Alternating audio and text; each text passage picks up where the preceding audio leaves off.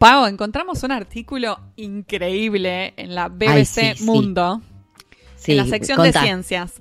El artículo se titula La mujer que se dio un golpe en la cabeza y habla inglés en la mañana y alemán en la tarde. Bueno. Bueno. Ese es el artículo. sí. Resulta que esta mujer, Hannah eh, Jenkins, sobrevivió a un accidente en bicicleta y cuando se despertó ya no podía hablar inglés. Pero sí el idioma que aprendió en su infancia, que era el alemán. Se ve que ella en la casa, cuando era chiquita, hablaba alemán con sus padres y después eh, aprendió el inglés. O sea, ella era nativa de inglés, pero fue un idioma que aprendió. Claro, dice acá, dice acá el artículo que los padres eran políglotas y que decidieron hablar con sus hijas en alemán para mantener el idioma fresco en la cabeza. Entonces, claro, para el cerebro el alemán era su idioma original y el inglés era su segunda lengua. Y con el choque perdió la segunda. Perdió el inglés no hablaba más inglés. Cuando ella se despertó en el hospital, decía, no entiendo lo que la gente me está diciendo, ¿por qué no me hablan en inglés? Entonces, finalmente llegaron, los médicos llegaron a contactarla con la hermana y ella le empezó a hablar alemán a la hermana por teléfono y le decía, no sé por qué no me hablan en, en inglés, no les entiendo lo que me dicen. Claro, y la hermana le dice, están hablando en inglés, vos me estás hablando en alemán a mí. y el alemán que ella tiene es un alemán de de escuela primaria, o sea, no lo usaba desde que era chiquita, digamos. Claro. Un alemán de, eh, niña. Aparte, yo, yo no sé, me imagino la situación, ¿no? Porque es como, te caíste de la bici, ¿no? Y de repente te despertás en un lugar donde nadie habla algo que vos entiendas. O sea, podrías pensar que estás muerta, capaz, en realidad. entraste en otra ¿Dónde estoy? ¿En el limbo? ¿Qué pasó? ¿Viste? me secuestraron, me, me, abdujeron los extraterrestres. ¿Qué sucede? O sea, es raro, porque es muy una, un desconcierto espantoso. Pero pará, lo más loco, lo más loco de la historia es que el mm. novio de ella, este tal Andrew, era eh, hablante de inglés, digamos, no habla alemán, habla inglés solamente. Y cuando ella perdió el idioma inglés, no se podían comunicar con el novio. Ay, no, tremendo. Aparte, ocho años de relación y de repente la mina volvió hablando otro idioma, diferente, porque le dijeron que por el golpe quizás se iba a sentir diferente, como que le podía llegar a cambiar la personalidad. Y todo lo que tiene que ver con la facilidad o dificultad, en este caso, de comunicarse, ¿no?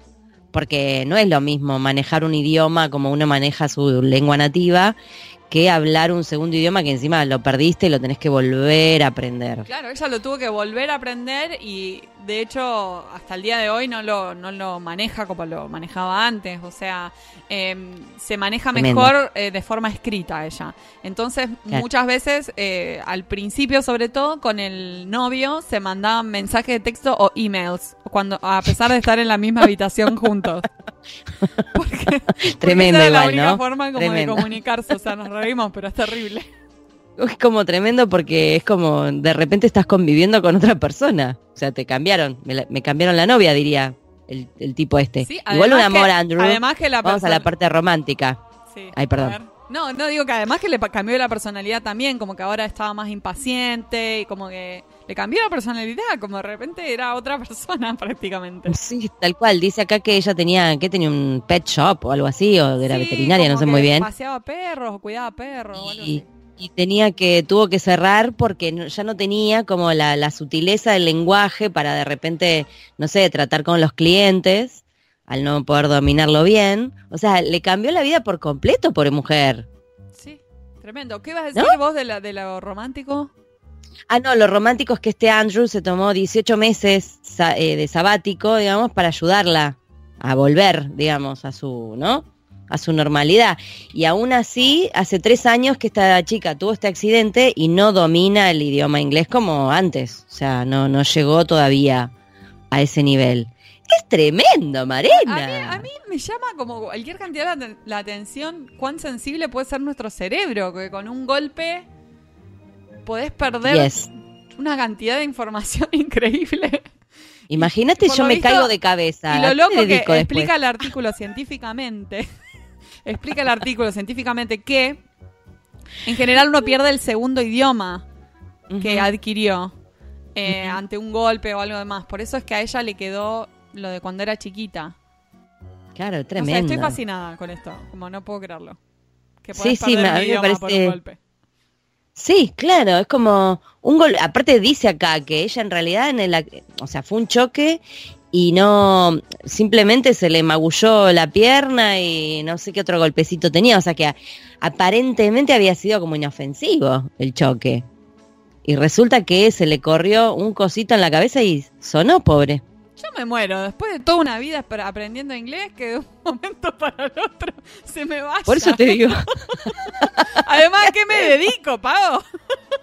Eso es lo que te digo. ¿Qué más? No podemos traducir más y lo peor es que yo de mi lenguaje, mi lenguaje original es el español, no es que tenía una mamá que me hablaba en francés, ponele, no, no, no, no. Volvería a lo mío. Qué trágico. Bueno, nada, nos reímos, pero la verdad que es bastante trágico. Pobre mujer, pobre Hannah.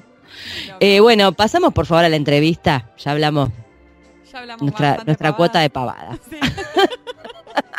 bueno, pero hoy tenemos una entrevista súper interesante, así que espero que disfruten mucho de esta entrevista con Jaime. Jaime, yeah.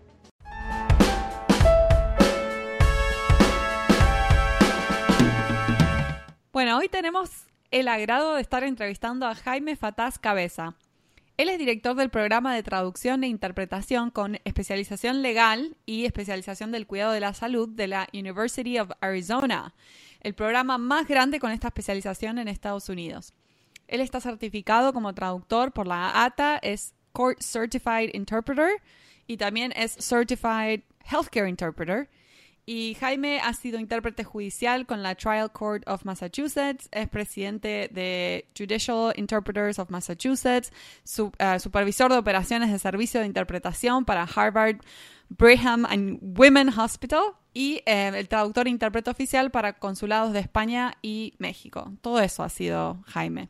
Además, es intérprete de conferencias y ha traducido y editado publicaciones académicas para importantes universidades de Estados Unidos. Este es solo un resumen de la biografía de Jaime, porque su experiencia es verdaderamente notoria y digna de admiración. Así que muchas gracias, Jaime, por estar aquí en Pantuflas con nosotras. Muchas gracias. Muchas gracias por sumarte a este delirio que hemos dado llamado en Pantuflas. Queremos saber si te pusiste las pantuflas o no. Mm. Sí, sí. Ah, tengo pantuflas en la oficina, tengo pantuflas en casa, estoy empantuflado. Tenés un par de pantuflas en cada puerto, digamos. Exactamente. Ahí está.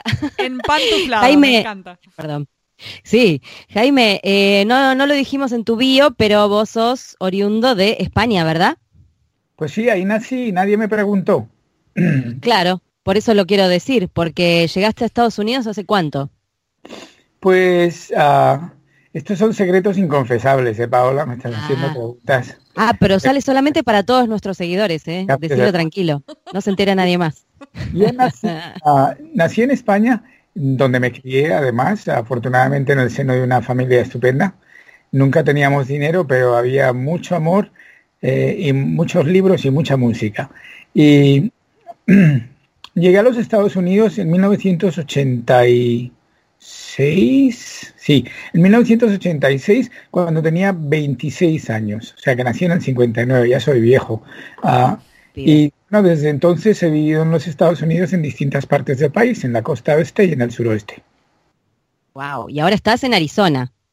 Ahora estoy en Arizona, sí, en Tucson, en el sur de Arizona, muy cerca de la frontera de México. permítanme, o permitidme, que añada un par de datos personales que no tienen que ver directamente con mi experiencia profesional, pero creo que son muy importantes para que eh, los, ¿cómo los llamamos? Los oyentes, los, podcast escuchas, les decimos nosotras. es medio largo, pero. ah, se hagan una idea, pues, de, de, un poco de dónde vengo. Mm, yo cuando llegué a los Estados Unidos no hablaba ni una palabra de inglés y como muchas cosas en mi vida, pues soy autodidacta en el campo. Entonces me, cuando llegué aquí, pues me di cuenta de que por dos razones fundamentales, una pues por sobrevivir, pero otra por respeto también al país que me acogía y donde iba a desarrollar estudios de música, pues eh, empecé a estudiar inglés por mi cuenta y bueno, he aprendido inglés por mi cuenta y desgraciadamente no me pueden devolver el dinero porque yo soy mi propia empresa. Ah, claro y además, pues bueno, yo vine aquí a estudiar, pero luego hubo un periodo en el que, digamos que no siempre estaba de acuerdo con las exigencias de la administración en cuanto a la documentación que debería de tener, pongámoslo así. Ah, un desacuerdo, un desacuerdo, claro. Fueron, hubo unos años difíciles donde estaba estudiando a tiempo completo y trabajando también a tiempo completo, eh, pero y bueno, y, a veces mirando por encima del hombro a ver si había alguien que me seguía. Y, y, eso, el haber sido un inmigrante que no hablaba la lengua, que tenía que usar eh, intérpretes a veces cuando me encontraba en determinadas situaciones, ha sido algo que ha informado toda mi trayectoria profesional. Aparte de eso, he mencionado que yo vine aquí a estudiar música y sí, yo trabajé como músico, como profesor de música y músico profesional durante muchos años Ah, con muchos músicos argentinos, por cierto, músicos argentinos. Y, de otras partes de Latinoamérica, pero la música me ha ayudado realmente a hacer la transición a una edad ya tan tardía, siendo un adulto, hecho y derecho a la interpretación, ¿no? por la educación del oído, sobre todo. Claro.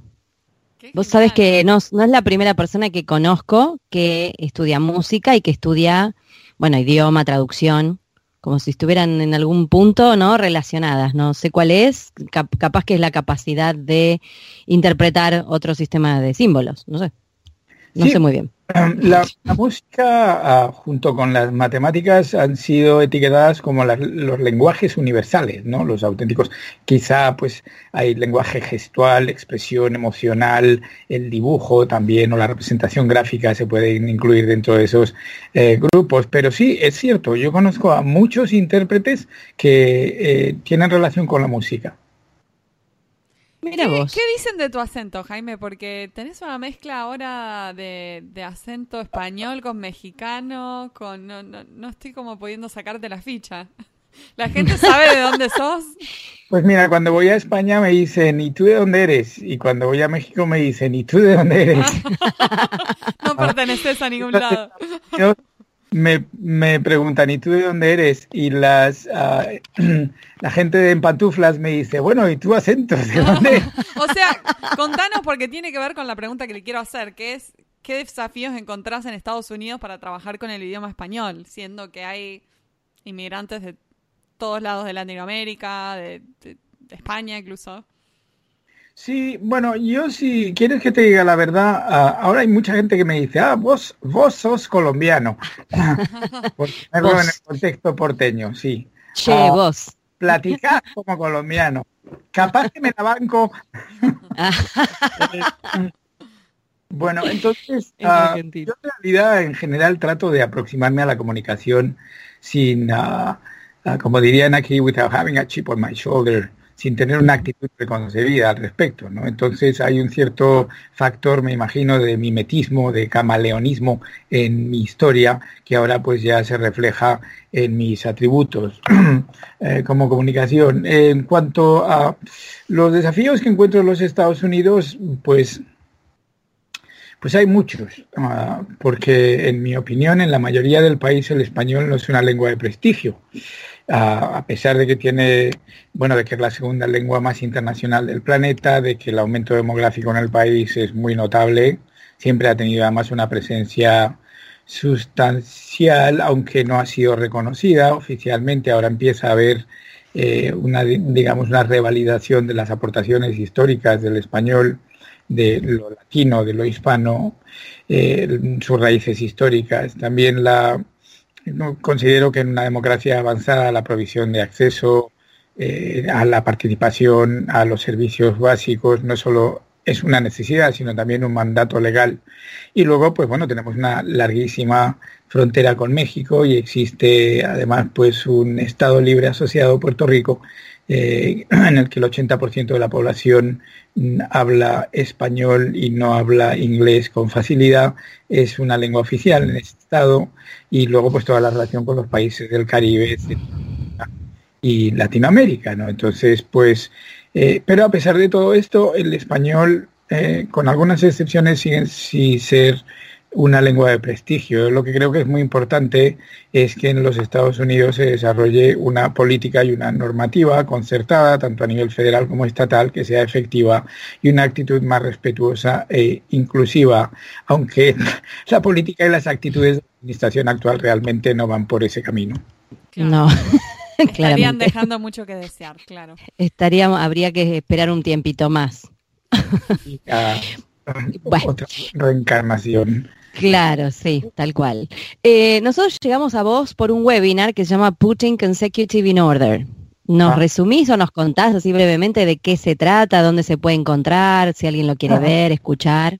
Sí, con mucho gusto, pero mira, se me acaba como, esto de, de, las ideas, es algo que es a, veces difícil de controlar. Me gustaría añadir algo a la pregunta anterior que me habías hecho del español. Y es que la variedad lingüística del español en los Estados Unidos es, eh, es realmente impresionante. En el condado de la ciudad de Los Ángeles, eh, tengo amigos que trabajan en los hospitales de esa ciudad y bueno, Mari, tú estás en Los Ángeles, ¿no? Tú lo conoces, o en una ciudad como Miami ahora mismo, pues hay estadísticas de los hospitales municipales que hablan de servicios en 140, 150 lenguas al, al año, ¿no? Entonces, esta riqueza realmente es un reto tremendo, ¿no? Por la variedad tremenda que representa. Es una bendición y una maldición a la vez. Está también en la fenomenología del Spanglish, del Englishpan y de las variedades regionales. Entonces, realmente un intérprete, un traductor tiene que estar muy al tanto bueno, y un docente también, un profesor, una persona que trabaja con la enseñanza del español o, con la del inglés como segunda lengua, con la traducción y la interpretación, tiene que estar muy al tanto de, estas eh, peculiaridades. Ah, bueno, me preguntaba sobre el webinar uh, Putting Consecutive in Order. En realidad, se, se creo que la parte, el título completo era Reassessing Consecutive Interpretation.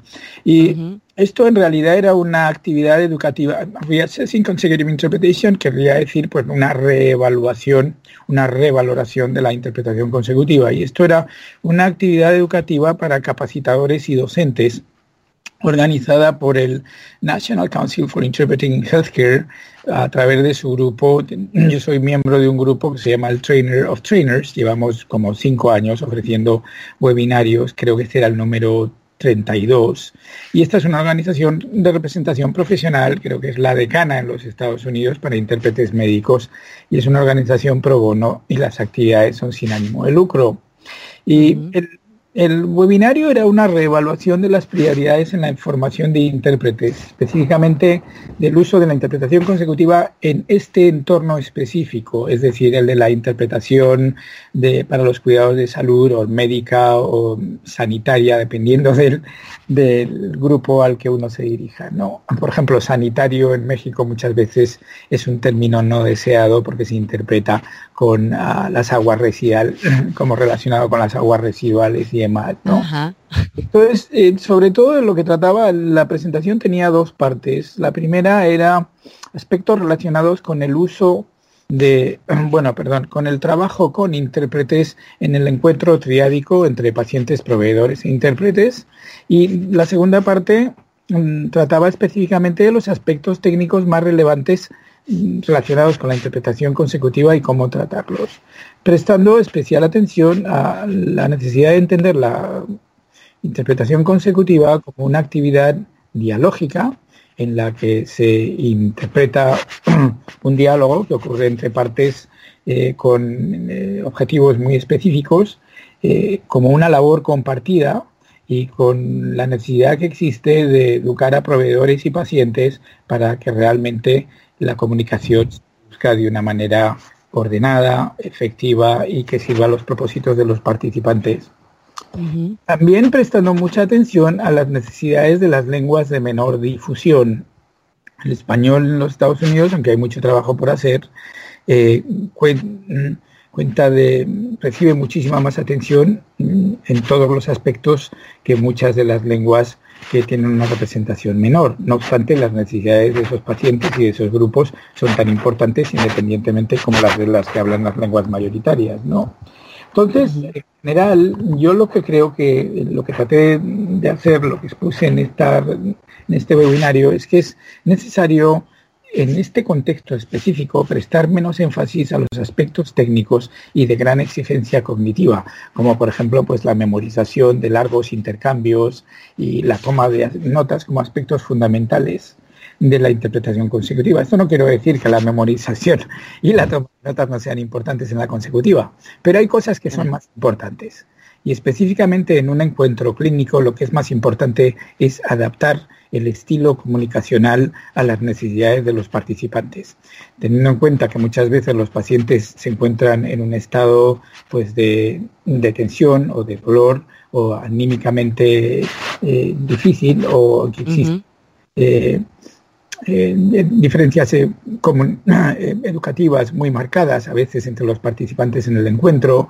Creo que la labor del intérprete, sobre todo, debe de, no solo del intérprete, sino de todos los participantes, debe darle prioridad a estos aspectos y dirigida a facilitar, a optimizar la comunicación en estas circunstancias.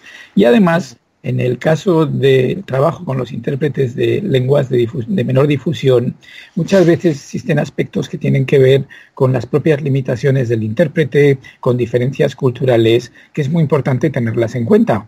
Eh, sencillamente porque a veces pues tenemos que trabajar con grupos lingüísticos y culturales que no piensan como nosotros o que no tienen acceso a eh, los mismos eh, parámetros o paradigmas que nosotros concebimos como estándar dentro de la comunicación y entonces hay que acomodar y readaptarse a la realidad del encuentro. Es decir, que yo lo que propongo es que hay que seguir una estrategia sobre todo posibilista en estos entornos es decir, cuáles son nuestros objetivos, cuáles son las posibilidades reales que tenemos de obtener una comunicación lo más fiable, lo más eh, completa posible y entonces proceder de acuerdo. No tanto decir, no, no, no. Eh, si el hablante A mm, produce un eh, mensaje de una duración larguísima, con términos técnicos, etcétera, etcétera, el intérprete debe hacer todo lo posible por capturar todos los elementos. No, mire usted, esa no es la mejor manera de comunicarse en este, en este momento. Creo que hay, que hay que adaptarse realmente no tanto a lo que producen los hablantes, sino a cuál es la manera más efectiva de comunicarse y de trabajar en un encuentro específico con unos participantes específicos. Eso era en, eh, fundamental. Ah, bueno, era un webinario de una hora y media, así que hubo una exposición pues muy larga. Está disponible, por cierto, en la página web del National Council for Interpreting Healthcare, es de libre acceso para miembros y creo que los miembros tienen que eh, pagar 30 dólares para acceder a los materiales, incluido eh, unos apuntes sobre memoria y toma de notas de 15 o 16 páginas y la presentación PowerPoint, eh, sobre todo para recaudar fondos para la organización. Claro. Y sos parte de otra organización, el, sos parte del comisionado de CCHI, Certification Commission for Healthcare Interpreters. ¿Nos Soy contás de eso? Cómo no, con mucho gusto. De Certification Commission, nunca sé si es Certification Commission o Commission for Certification for Healthcare Interpreters. Es una de las dos organizaciones profesionales que ofrecen servicios de acreditación y certificación a los intérpretes médicos en los Estados Unidos. Es una organización eh, que ha certificado, pues no tengo los números exactamente ahora adelante, pero creo que andamos por los 3.700 o los 3.800 intérpretes médicos certificados y ofrece certificación en español, en árabe y en ruso, si no me equivoco, y acreditación en otras lenguas. Es una organización yo llevo ya unos cuantos años con ellos como comisionado, creo que mi mandato dura seis años eh, eh, y una de las razones es también una organización sin ánimo de lucro y una de las razones por las que estoy muy todavía muy ilusionado y con muchas ganas de participar con esta organización es porque son un grupo de gente excelente. La organización ha crecido eh, mucho. estamos ahora en el proceso de renovar nuestra eh, certificación mm, cumpliendo con los requisitos federales. Yo soy uno de los tres comisionados que está revisionando el segundo examen de español para la certificación nacional y creo que tenemos creo que ofrecemos unos servicios muy necesarios. Creo que es muy importante que la profesión se profesionalice porque existe, existe todavía una gran necesidad de esfuerzos de profesionalización y tenemos que fortalecernos en ese aspecto para establecer además alianzas con las profesiones médicas, específicamente con los doctores, con los enfermeros o las doctoras y las enfermeras, etcétera, porque tenemos que fomentar el concepto de unidad clínica y que los intérpretes son parte de esta unidad. Y creo que van las cosas por muy buen camino. Ahora acabamos de lanzar una nueva iniciativa que es un esfuerzo para tratar de establecer el grado de aptitud como intérprete de los intérpretes de lenguas de menor difusión eh, con exámenes de inglés a inglés debido a la imposibilidad de ofrecer exámenes en todas las lenguas. Y bueno, animo a los eh, oyentes, a los escuchas y a ustedes, por supuesto, a que visiten la página de CCHI porque hay mucha información muy interesante. Excelente, lo vamos a incluir después cuando salga el episodio, así cualquiera que, que quiera entrar, entra y se fija. Eh, Jaime, yo se lo comunicaré a los organizadores también, a la eh, presidenta y a la directora ejecutiva, para que estén al, tanto de pantuflas y se empantuflen también. Y se empantuflen también. Por supuesto. Sigamos, no, todos a todos. Jaime, entre toda tu, vasta experiencia que no pudimos leer todo al aire, pero que va a estar en nuestro episodio cuando lo publiquemos, vemos que tenés mucha experiencia académica como docente. Eh, a tu parecer, ¿cuáles son los principales desafíos que enfrentan los traductores que se están formando hoy en día? Eh, viene un momento que voy a llamar a mi abogado. Ah, lo que se puede decir. Lo, puedo contestar o no lo puedo contestar? ¿Puede contestar eso? A ver. Hablemos en código. No. Es de mi futuro profesional, pero que si quiero contestarlo lo puedo contestar. Que no hay ningún impedimento legal. No, vos podés. Espera un momento que me voy a poner el otro cerebro.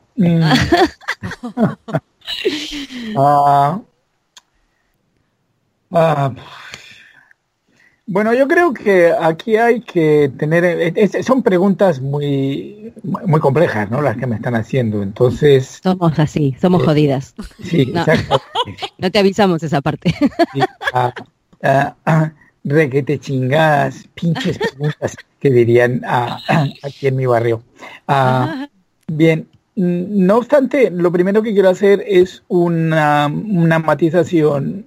Me hablas de los eh, retos a los que se enfrentan los traductores que se está formando hoy en día, ¿no? y me imagino que se refieren a traductores e intérpretes. E intérpretes, ambos dos. Bueno, para mí esto es importante porque yo creo que uno de los problemas que tiene la academia es que se le da demasiada importancia a la traducción y poca importancia a la interpretación. Y si uno realmente analiza eh, la manera en la que se comunica la gente que habla distintas lenguas, nos daremos cuenta de que hay muchísima más gente que se comunica oralmente que que se comunica por escrito. Lo que pasa es que la academia, pues evidentemente, como corresponde a su entorno, a su idiosincrasia, a su eh, fenotipo, tiende tiene más tendencia a valorar aquellas cosas pues que eh, le conciernen y dan más directamente y le dan más prestigio. Y, realmente se le debería de prestar mucha más atención a la comunicación oral. Lo que pasa es que, claro, mm, en muchos casos la comunicación oral corresponde a grupos que tienen mucho menos estatus social y económico que a la, que a la escrita, ¿no? No obstante, la comunicación escrita es importantísima porque es la que nos permite almacenar conocimiento de una manera pues ordenada y cuantiosa y que permite el progreso, aunque también existe la tradición oral en muchas en fin, eso es un punto que me parece importante y que merece atención, ¿no? Por otra parte, también mm, yo creo que la, la globalización ha provocado un aumento cuantitativo de las interacciones entre distintas lenguas y ni la academia ni la sociedad han desarrollado los medios necesarios para responder efectivamente, aunque se han hecho grandes progresos. Y trato de aclarar lo que he dicho. Existen, por ejemplo, herramientas de traducción automática, de reconocimiento de voz que ya están produciendo robo intérpretes que nos permiten tener acceso a la información de una manera pues rapidísima, muy directa, pero a veces con muchas imprecisiones también, ¿no? No obstante, la información adecuada, y sobre todo la eh, transposición de contenidos de una lengua a otra y una lengua implica un entorno cultural a veces pues muy complejo. Eh, que incluye muchos elementos paralingüísticos, no solamente es la lengua escrita o lo que se habla, sino también es la información gestual, el contexto en el que se produce, los entornos, las situaciones, mm, mm, las circunstancias anímico-emocionales, etcétera, etcétera. Esta, la transmisión adecuada de este tipo de información muchas veces requiere el desarrollo simultáneo de muchas áreas. Y Ah, muchas veces existe una falta de comprensión de las complejidades relacionadas con la labor de transmisión de estos contenidos, tanto sea oral como escrita. ¿no? Existe ahora un marcado abuso de la tecnología por parte de los grandes usuarios y existe también falta de apoyo y reconocimiento oficial e institucional a la labor de los traductores e intérpretes y sobre todo a la implementación social de esta labor. De tal manera que aquellas personas que, son, que están digitalizadas, tanto individualmente como en su entorno, tienen acceso a unos servicios muy sofisticados, pero aquellas personas que no lo están, no. Y cada vez además menos, porque se está transfiriendo buena parte de esa responsabilidad a la tecnología. Y eso en realidad es una responsabilidad social. Y la academia debería jugar un papel importante en este sentido. ¿no? Entonces yo creo que las universidades están actualizando sus programas para proveer más herramientas prácticas, pero existe necesidad de enfatizar eh, los aspectos sociales que he mencionado y en realmente en considerar los aspectos éticos, los aspectos humanísticos de la relación entre las personas y los pueblos y darse cuenta del factor tan importante que los intérpretes y los traductores juegan en esta relación y darles más cabida, darle más cabida a los aspectos, a los profesionales que están realizando, a las ONGs, las organizaciones no gubernamentales que están realizando este tipo de labor, eh, a los servicios sociales, que son los que realmente están en, a los intérpretes que están en, la, en las líneas mm, en primera línea en estas circunstancias y que realmente muchas veces son los que se dan cuenta de cuáles son las auténticas necesidades para que se produzca la comunicación de una manera efectiva. No tanto dictar desde la torre de marfil o desde el púlpito o desde los consejos de administración, sino más de abajo arriba que de arriba abajo. Me, parece, me encanta tu respuesta porque no es la respuesta obvia de sí, hay que actualizarse con la tecnología, como que hay un montón de otros factores que tener en cuenta. Eh, en fin, me gusta, pero voy a dar un volantazo. Te quiero preguntar algo que nada que ver con lo que estás diciendo, perdón. te voy a cambiar de tema. Permíteme una cosa, solamente voy a decirte una cosa. Ah, de los siete cursos que constituyen la especialidad en mi programa, seis se dan en un laboratorio eh, muy tecnológico. Entonces, la tecnología es muy importante y la tenemos muy en cuenta. Y yo uso tecnología a, diestro y siniestro, pero hay cosas más importantes que la tecnología. Sí, sí, sí. sí, yo coincido, coincido con vos, Mari, pero en realidad por el tema del foco, porque ya lo, lo dijiste en la otra respuesta también, el foco más en lo humano, eh, no tanto en lo técnico, que por supuesto la técnica se necesita, o esto que decías tomar notas, o la tecnología, o lo que sea, pero el foco de realmente ser un comunicador que está como muy presente en lo que decís, lo quiero destacar. Bien, ahora sí voy a pegar el volantazo, ¿me dejan? Dale. Pegale, pegale nomás. Nos contaste que tuviste el honor de, em, a, interpretar a Noam Chomsky y a la periodista mexicana Carmen Aristegui. ¿Nos contás cómo fue esa experiencia? Este es el momento cholulo del podcast, que nos empezamos a, chorrear baba porque eh, tuvieron la, oportunidad de entrevistar a alguien famoso, importante, grosso, no importa, digo. Sí, bueno, ah, es una, una deidad, ¿no?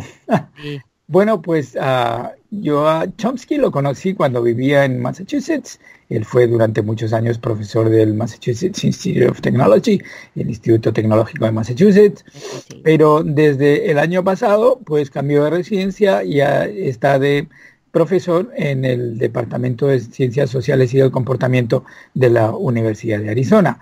Resulta que la uno de los internados que tenemos, de las pasantías que tenemos en el programa, es con la Escuela de Periodismo y la Escuela de Periodismo este año le dio el premio anual que dan a Carmen Aristegui, que es una excelente reportera, conductora mm, de CNN en México, que lleva además pues, muchos años en la brecha también, y entonces pues Carmen prefería trabajar con un intérprete.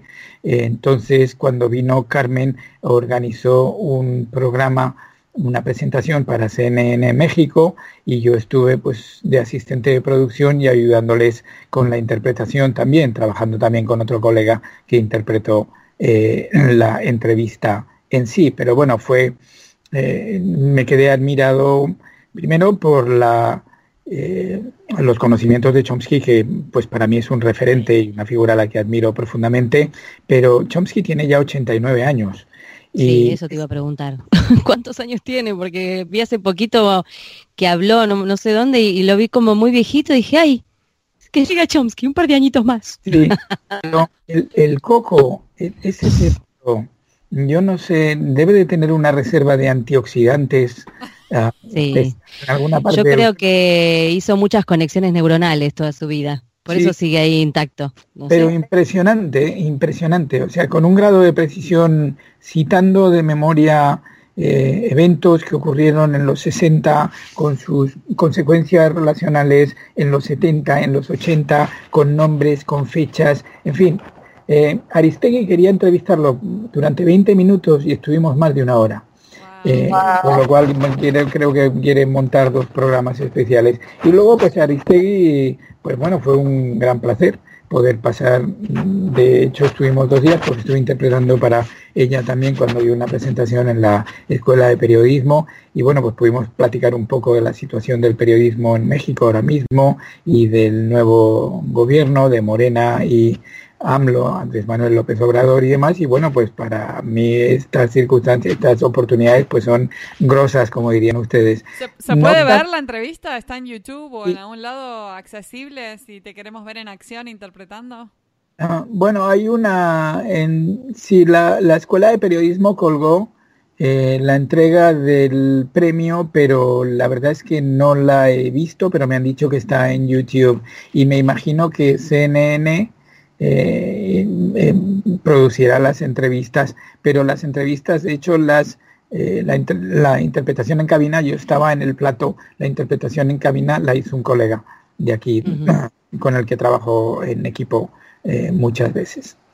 El, no obstante, después de eso, pues he tenido la, también he estado interpretando recientemente para un grupo de ah, voluntarios que ofrecen servicios de interpretación a ambos lados de la frontera. Estamos organizando un grupo también para proveer servicios de interpretación a los a la caravana de migrantes que ha atravesado Guatemala y Honduras, eh, perdón, y que está ya en la frontera. La semana que viene interpreto para un congreso binacional de enfermería eh, en fin, ah, estamos afortunadamente en la frontera, hay mucho movimiento y mm, aunque evidentemente interpretar para Chomsky y Aristegui pues es un, gran honor, pero también me parece muy importante interpretar para todas las personas que necesitan comunicarse de una manera eficiente. Y sí, por supuesto por supuesto. Bueno, la verdad, todo lo que contaste, Jaime, me encantó. Vamos a cerrar la entrevista con una pregunta que nos gusta hacer en nuestro podcast al final.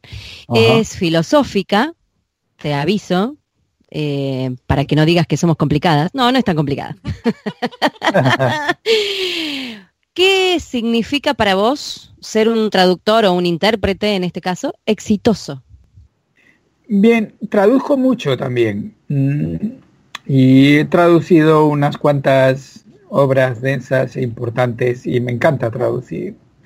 Eh, mira, para mí el éxito mm, tiene, es una pregunta otra vez eh, difícil, así que me la voy a pensar un poco, pero para mí el éxito tiene dos facetas, digamos, la faceta material y la faceta espiritual, lo, lo práctico y lo ético, ¿no? Y eh, realmente no se puede tener éxito si uno no puede continuar adelante con su labor. Entonces es importante eh, acceder a un punto, creo que en cualquier profesión, en el que uno pueda vivir de lo que hace. ¿no? Entonces hay que cuidar los aspectos materiales de la prestación profesional. Eso implica que muchas veces pues hay que hacer cosas que quizás no constituyen una prioridad eh, filosófica o una preferencia estética, pero que son las que nos ayudan a pagar las cosas que tenemos que pagar y a mantener los aspectos físicos de nuestra relación con el universo, ¿no? o sea, comer, pagar, o sea. y bueno, relacionarnos con, con, otros profesionales también. Y luego está el aspecto, digamos, eh, ético-estético. Eh, para mí es muy importante mm, eh, escuchar y, tratar de entender y ponerme en el lugar del otro. para mí es muy importante utilizar mi profesión y lo que sé y los servicios que puedo proveer para ayudar a la gente, no para controlarla. Entonces es muy importante que para que yo perciba que estoy teniendo éxito eh, en la profesión no es tanto lo que me dicen mm, de fuera y les agradezco a ustedes pues la atención y los cumplidos como a muchísimos otros profesionales, a mis colegas, a mis amigos, pero mm, lo que es muy importante es que cuando yo estoy solo o cuando estoy con mi esposa o con la gente que me conoce bien eh, y a la que quiero mucho y, y platico con ellos o me hago estas preguntas, yo esté satisfecho conmigo mismo. Pueda decir, hoy has hecho algo bueno, no solo bonito, no solo has ganado dinero, sino que has hecho algo bueno, has ayudado a alguien, te sirve para enriquecerte a ti mismo. Eso para mí es un factor, un componente fundamental del éxito. Sí, sí, tal cual. Ese granito de arena aportado al mundo. Hermoso. mejor cada día. te ganaste, te ganaste ese momento con Chomsky, ¿te das cuenta? Fue un premio. es, una concepción un tanto determinista. Bueno, bueno, eh, eh, queremos ver una foto. ¿Hay? Sí, ah. bueno, yo les mando una por correo electrónico. Sí, por favor, porque en la época de la selfie no puedo creer que no tengas una foto con Chomsky. La tenés, eh. seguro que la tenés. Sí, sí, la tengo, la tengo. no es un selfie porque como había un equipo de producción, pues tomaron. mejor. Ah, Está bien sacada. Pues, Muy ah, bien, muchas gracias, Jaime. La verdad, un placer entrevistarte. Muy linda charla. Igualmente, un, placer, muchísimas gracias a ustedes. Estoy a su disposición y a la de los escuchas también, así que si a alguno de los escuchas eh, le interesa ponerse en contacto conmigo, pues que busquen a Jaime Fatas en la Universidad de Arizona y me encontrarán con facilidad. Ahí en la frontera preguntan por vos directamente. Sí, sobre todo en, los centros de detención. ¿Te imaginas? Bueno, Jaime, un placer. Muchas gracias por tu tiempo. Un abrazo.